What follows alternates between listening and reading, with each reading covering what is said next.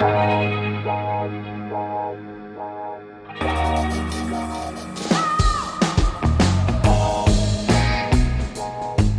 à lire, un podcast de Bernard Poirette.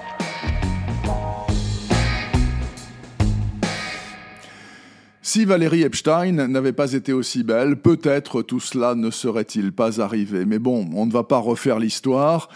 Un samedi de 1952, Aaron Holland Broussard, 17 ans tout rond, middle class blanche, va rejoindre ses potes de lycée à Galveston, à une heure de Houston, sur la côte.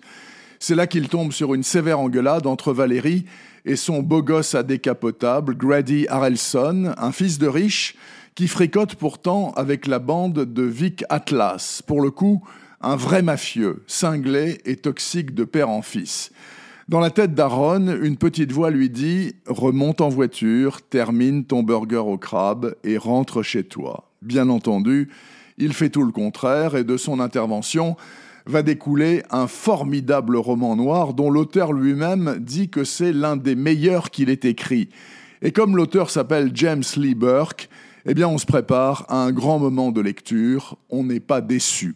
Sur plus de 400 pages, il nous embarque dans une histoire magnifique, violente et bouleversante, impossible à laisser de côté pour faire autre chose.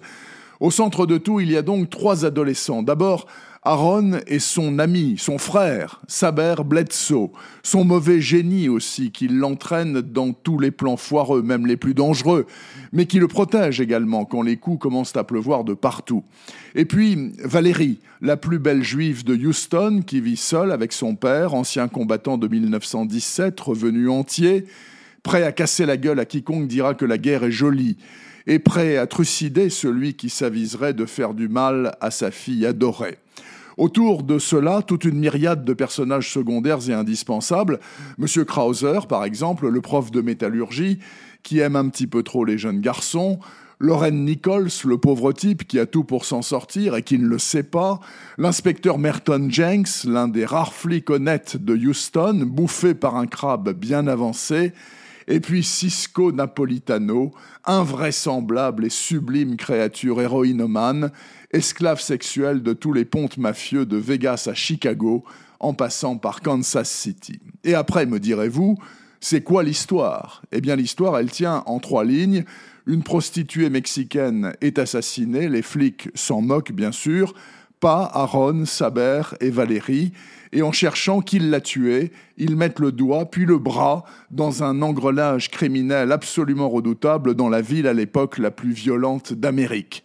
Ça aurait pu faire un globi-boulga insipide ou indigeste, et ça donne un roman jouissif et inoubliable, comme par exemple cette définition du button man. En fait, c'est un tueur. Il appuie sur le bouton éteindre des gens. Ou bien cette évidence, l'argent c'est l'argent. Soit on en a, soit on n'en a pas. Si on n'en a pas, on finit par passer la tondeuse sur la pelouse des autres. L'immense James Lee Burke, 86 ans, au sommet de sa forme avec ce polar de l'au-delà, Les Jaloux, paru au mois de juin aux éditions Rivage dans la collection Noire.